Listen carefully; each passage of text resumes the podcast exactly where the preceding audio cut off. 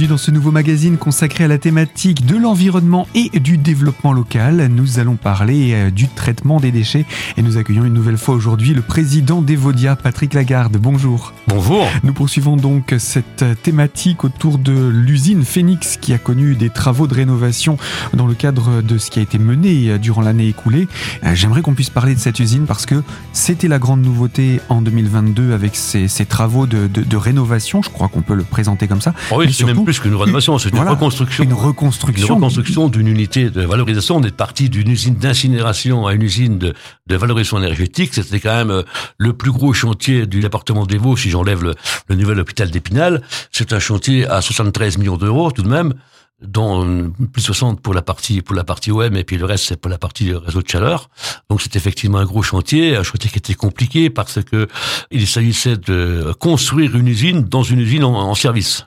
On va, on va en parler de tout ça parce que l'usine, au départ, elle a été construite, la précédente, il y a, pareil, à peu près 30 ans. Oui. Comment, c'était un petit peu avant la création du, syndicat mixte?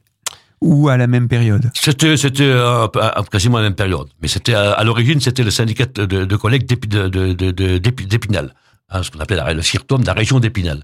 Hein, et puis après, euh, très vite, euh, euh, c'était la ligne 1, ensuite on a créé la ligne 2, il y avait trois lignes, trois fours pour pour faire fonctionner cette usine à l'époque, et c'était à bout de course simplement, hein, donc c'était largement amorti et techniquement on pouvait plus courir comme ça. Donc il y avait le premier four qui était démonté, le deuxième four qui était démonté, le troisième four on l'a gardé pour l'instant, et on a reconstruit donc une nouvelle usine à l'intérieur d'une usine à la place des fours des lignes 1 et 2. On va reparler de ces travaux, mais cette usine, quand elle est créée, vous avez dit, elle servait pour les déchets des spinaliens en fait. Et petit à petit, là aussi, ça s'est ouvert pour permettre à l'ensemble du département. L'ensemble du département. L'équilibre financier était difficilement atteint avec avec uniquement euh, la région d'Épinal et euh, et donc le transfert a été fait sur le département des Vosges pour pouvoir avoir de la matière première en fait pour pouvoir euh, faire tourner euh, cette usine euh, de manière convenable. Et puis avec cette même volonté de mutualiser tout ce qui pouvait se faire à l'échelle du département des Vosges. Est-ce qu'il y a d'autres départements qui bénéficient aussi des services de cette usine Phoenix Oh, ça peut arriver, bien sûr, puisqu'on a aussi des départements où il y a des usines qui rencontrent les mêmes difficultés que nous rencontrions auparavant. Donc, il y a des échanges qui se font entre départements, etc. Il faut rappeler aussi, c'est qu'il existe toujours, il y a le plan départemental des déchets, mais il y a aussi un plan régional. Ce qui est décidé et ce qui peut être fait euh, en la matière doit être, bien sûr, en conformité avec ce plan euh, régional. Et ce plan a pour but justement de permettre que ça s'harmonise aussi au niveau des territoires, qu'il n'y ait pas de territoire qui soit à la traîne en termes de traitement de leurs déchets. Exactement. Et puis le tour euh, est en recherche aussi d'économie dans les dépenses. Ça va soi. et justement, cette valorisation des déchets, donc c'est, c'était le projet. Euh, on, on, va revenir sur ce, cette centrale d'incinération de Rambervillers, donc il ne servait au départ qu'à incinérer les déchets pour éviter d'avoir à les enfouir, mais pour autant, il n'était pas plus valorisé que ça. Non, effectivement, c'était ce qu'on appelle une usine d'incinération. Aujourd'hui, on est sur une usine de valorisation énergétique puisque nous produisons de l'électricité, d'une part. Alors en ce moment, nous regarde. Pour lire l'électricité, c'est pas mal sympa en ce moment. Je crois que ça va intéresser les voisins. et, et, euh, et, on produit aussi de la chaleur, bien entendu, qui, qui, alimente une partie de la ville euh, de Rambervillers. Donc ça, c'est aussi un projet à, à double valorisation, j'ai envie de dire. Effectivement, effectivement. Et dès le départ, c'était le projet. Il y a d'ailleurs quand est-ce qu'est née l'idée de, de, de, transformer cette usine? Parce que elle arrivait en bout de course, il fallait faire quelque chose. Effectivement, elle arrivait en bout de course, on ne pouvait pas durer comme ça, il fallait faire les bons choix. Et l'équipe, à l'époque du président Jourdain, a fait le choix là de dire on va faire le grand pas, on va valoriser l'énergie avec à la fois du réseau de chaleur urbain et d'autre part la production d'électricité. Et ça, c'était un projet qui était également novateur? Oui, oui. Euh, Phoenix est sans doute une des plus belles usines de France en la matière. Et un, fleuron, en tout cas, de l'industrie du groupe Suez. Un, fleuron qui euh, cherche à être imité aussi sur le territoire, ah, j'imagine. Bah, voilà. Mais ça, c'est pas grave. C'est l'essentiel, c'est d'essayer de rester le premier. Alors, on a un projet il y a cinq ans, on le lance, mais là, ensuite, commencent les travaux. Trois ans de travaux. Trois ans de travaux dans une période compliquée. Oui, parce qu'il y avait le Covid au milieu. En plein Covid, effectivement. Mais bon, euh, le chantier a, a, mis trois ans. On a mis trois ans pour sortir de terre cette usine. Euh, euh, on n'a quasiment jamais arrêté le chantier, même en période Covid. Et vous nous disiez que cette usine, elle s'est construite pendant, qu'elle était en train de fonctionner en même temps. Les fours ne le, dernier four ne s'est pas arrêté ah, de fonctionner. On ne pouvait pas. Il fallait que l'usine tournait. Donc c'était un peu compliqué. et, euh, et trois ans sans aucun accident. C'était quand même aussi important de le relever parce que c'était pas simple non plus à travailler. On, on, peut expliquer en quelques mots ou imaginer en quoi consistaient ces travaux? Parce qu'on a une usine qui fonctionne, donc on peut pas raser. Non. On peut pas élaguer et construire. Ah, on, a, comment on, a, fait On a tout sorti par le toit. On a commencé par démonter, en laissant tourner la ligne 3, on a, commandé, on a commencé à démonter la ligne 1 et la ligne 2. On a fait de la place dans le bâtiment et on a reconstruit avec l'aide d'une grue, pas en haut, à l'intérieur. Donc une grue qui devait être quand même assez conséquente. Ah, c'est une belle grue, c'était une des plus grandes grues de France. D'ailleurs, elle est partie, après notre chantier, elle est partie à Notre-Dame de Paris. Encore pour un beau chantier. Encore pour un beau chantier, aussi noble. eh bien, Patrick Lagarde, vous restez avec nous. Je rappelle, vous êtes le président d'Evodia et on va poursuivre ce magazine sur la thématique de l'environnement et du développement local et autour de l'usine Phoenix de Rambervillers pour en découvrir les travaux et surtout la portée que ces travaux vont permettre pour le territoire. Alors à tout de suite sur notre antenne.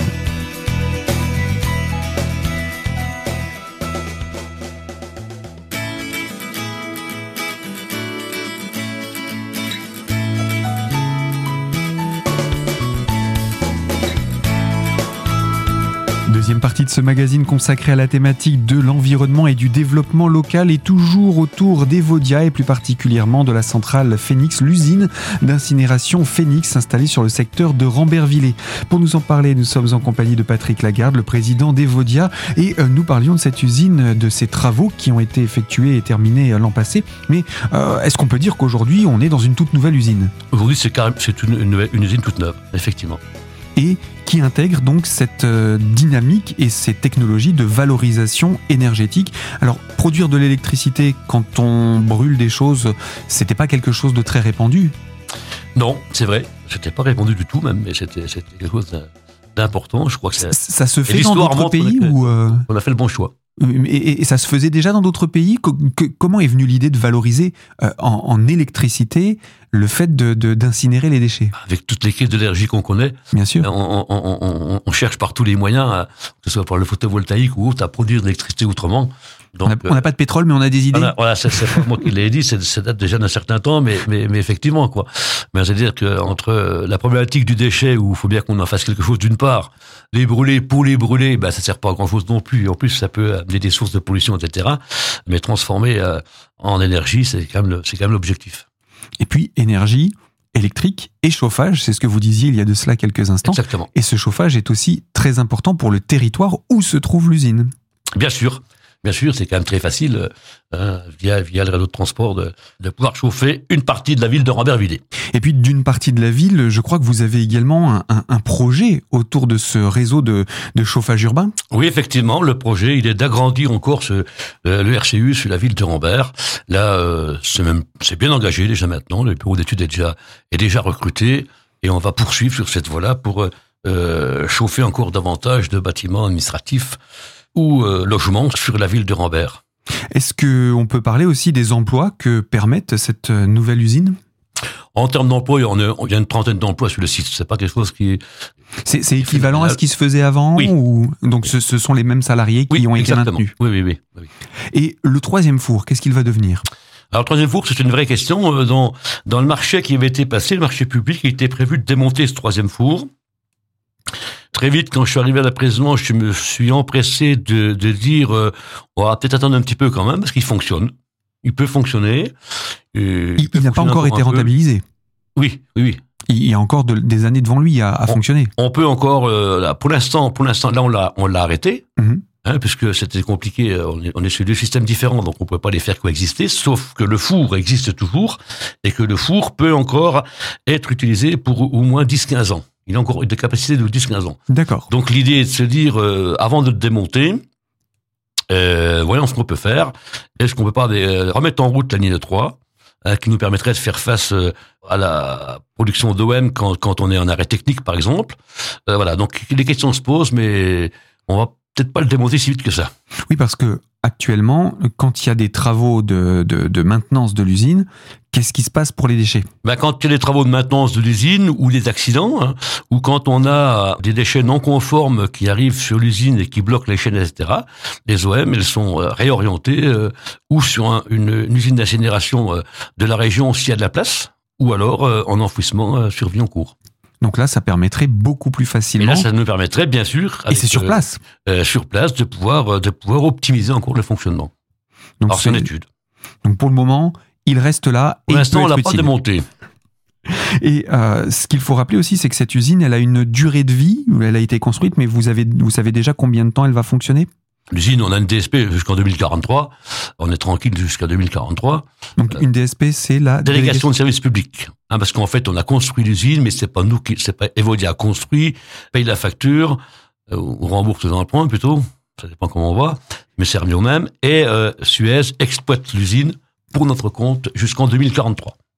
Et donc c'est euh, jusqu'en 2043. Pour le moment, c'est cette usine qui va valoriser ces déchets en les incinérant et en les valorisant énergétiquement Oui, oui, parlant. oui, oui, tout à fait.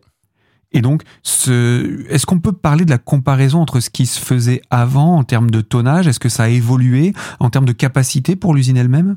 L'usine a une capacité de 80 000 tonnes. Il n'y a pas de problème. L'usine, elle pourrait, par rapport à, à ce qu'il y avait avant? Par rapport à avant, c'est c'est supérieur. Mhm. On a plus euh, de capacité. Mais l'usine, euh, nous, on n'a pas besoin de tout ça, en clair. hein. Mhm. L'usine pourrait encore euh, incinérer des zones d'ailleurs. Il n'y a pas de souci. D'accord, elle pourrait incinérer davantage. On, on- on- on a de la marge pour accueillir Ah oui, éventuellement des voisins qui en auraient besoin. Effectivement, oui. Et justement, quand il y a des usines voisines qui sont en traitement, en, en maintenance, vous pouvez accueillir ces déchets. Effectivement. Ce qu'on fait déjà un petit peu, et ça pourrait être vu tout à fait, puisque quand on a, on a tous les mêmes problématiques dans les usines, et on, on essaie de se rendre service euh, quand il y a de la place et quand on peut.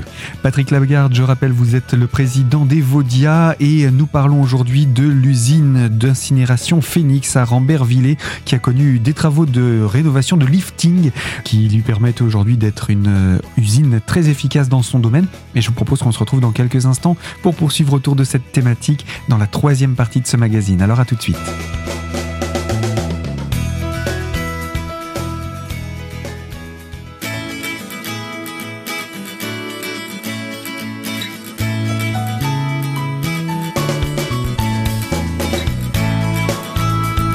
Troisième partie de ce magazine consacrée à la thématique de l'environnement et du développement local et plus particulièrement autour d'Evodia. Evodia qui est le syndicat mixte de traitement des déchets et qui a la charge de traiter donc les déchets à travers le département, mais également qui a connu durant l'année 2022 l'inauguration suite aux travaux de l'usine Phoenix de Rambervillers, usine dont nous parlons depuis déjà quelques minutes dans ce magazine. Je suis pour cela en compagnie, je le rappelle, de Patrick Lagarde, le président d'Evodia. Et euh, monsieur Lagarde, comment est venue l'idée de ce nom Phoenix pour cette euh, usine? Félix qui- renaît de ses cendres. Ce qui tombe plutôt bien hein, pour une euh, usine d'incinération, qu'elle renaisse de ses cendres. Voilà. Et elle n'a jamais porté aussi bien son nom qu'après l'incendie du mois d'août? Et ça a failli, oui, on a failli. oui, on, on peut en plaisanter maintenant, on le faisait moins à l'époque, mais en tout cas aussi, au travers de ce, cet incident, euh, cet incendie, ce début d'incendie, bon voilà, ce qui était aussi euh, l'occasion de tester un peu tous les process, et- et parce qu'en fait, l'incendie était dans les bennes qui nous ont euh, livré les OM. D'accord, il a commencé là. Oui, l'incendie était dans le camion Mhm. et pas dans le four. Et il s'est manifesté quand le camion a vidé Et les déchets vidés, et qu'il y a eu de l'oxygène. Mais le système, le système, les systèmes tels qu'ils ont été, on a pu les tester grandeur nature et on a pu voir Et leur efficacité. leur efficacité. euh, C'est un exercice grandeur nature, mais ça a bien fonctionné. Donc c'est plutôt bon signe pour l'avenir. On espère que ça se renouvellera pas, mais c'est effectivement, euh, c'est effectivement un risque. Mhm, mhm. C'est effectivement un risque. Alors, quels sont les projets maintenant? On est donc en, en début 2023. Quels sont les projets pour cette euh, usine, euh, pour Evodia en tant que telle? Euh, D'autres types de déchets à traiter? Quels sont vos projets aujourd'hui? Bah, au niveau des projets, donc tu disais sur l'usine, 2023, c'est déjà le, le nouveau réseau de chaleur urbain pour la ville de Rambervillers. Ça, c'est une certitude, on est dedans. On aura pour Evodia des nouvelles filières qui vont être mises en place. On a évoqué tout à l'heure les filières des plastiques, des jouets, etc. Donc, à nous de les organiser sur le territoire. Et puis, il y aura la, la filière également des, ce qu'on appelle les PMCB, les matériaux, des constructions euh, et des entreprises. Donc ça, ça va nous occuper euh, une bonne partie de l'année pour organiser, autant que faire se peut, cette, euh, ces nouvelles filières. Donc ça, ce sont, ce sont des projets à court ou moyen terme, on va Oui. dire.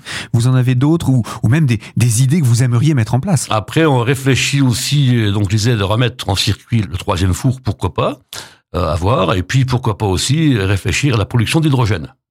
La production localement Local. d'hydrogène. Et vous savez que le- produire, produire de l'hydrogène, c'est relativement facile, mais le problème, c'est le stockage et le transport. Mhm. Et nous, quand on a sur la zone, on a un camion tous les cinq minutes, on pourrait facilement imaginer que quand il vient euh, vider, il, il reparte avec le plein. Et du coup, ça nous s'enlèverait ces problèmes de stockage et de transport. Donc à réfléchir. Mais Donc ça, ça, ça, voudrait dire que les camions qui servent pour euh, tout ce qui va être du transport de ces déchets sur le département pourraient fonctionner à l'hydrogène au lieu de fonctionner au diesel. Exactement, exactement. Et la, la- la Fédération des transporteurs croit beaucoup hein, dans l'avenir à l'hydrogène, beaucoup plus qu'à l'électrique. Pour les camions, en tout cas. Oui, parce qu'il s'agit de transport de marchandises, donc c'est quand même des, des tonnages assez importants. Si, si, si la- l'énergie produite pour les camions, elle sert déjà à produire les batteries, euh, ça va faire un peu limite. Quoi. Mhm, bien sûr. Et donc en fonctionnant à l'hydrogène, ce serait beaucoup plus dé- déjà beaucoup moins polluant et Beaucoup plus polluant, efficace que l'électrique efficace pour, les, pour ce qui concerne les engins de transport. pour ces Alors c'est une réflexion, on n'est pas Mhm. encore euh, abouti sur cette affaire-là, mais on se dit que pourquoi pas.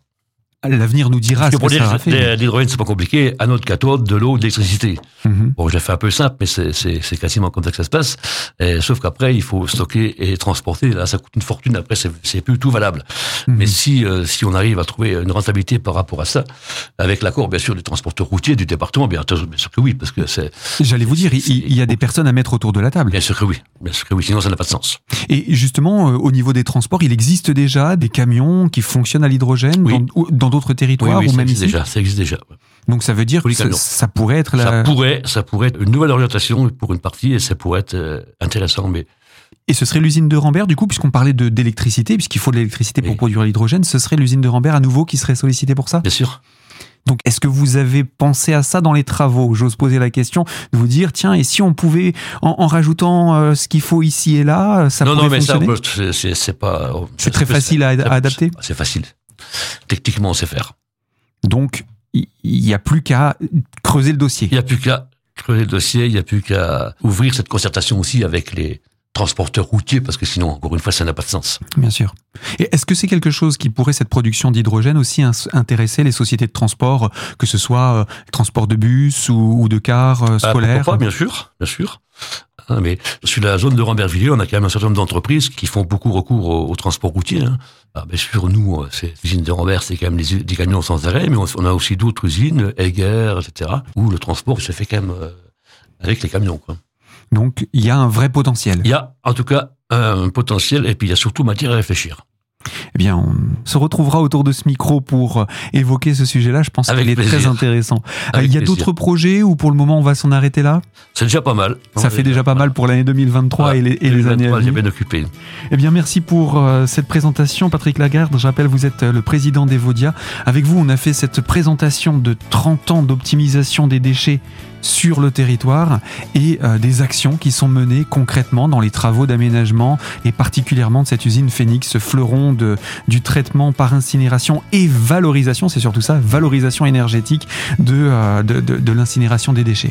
Merci, merci à vous Avec plaisir, à très bientôt. également. Merci. Ainsi s'achève ce magazine consacré à la thématique de l'environnement et du développement local autour d'Evodia et en compagnie de son président.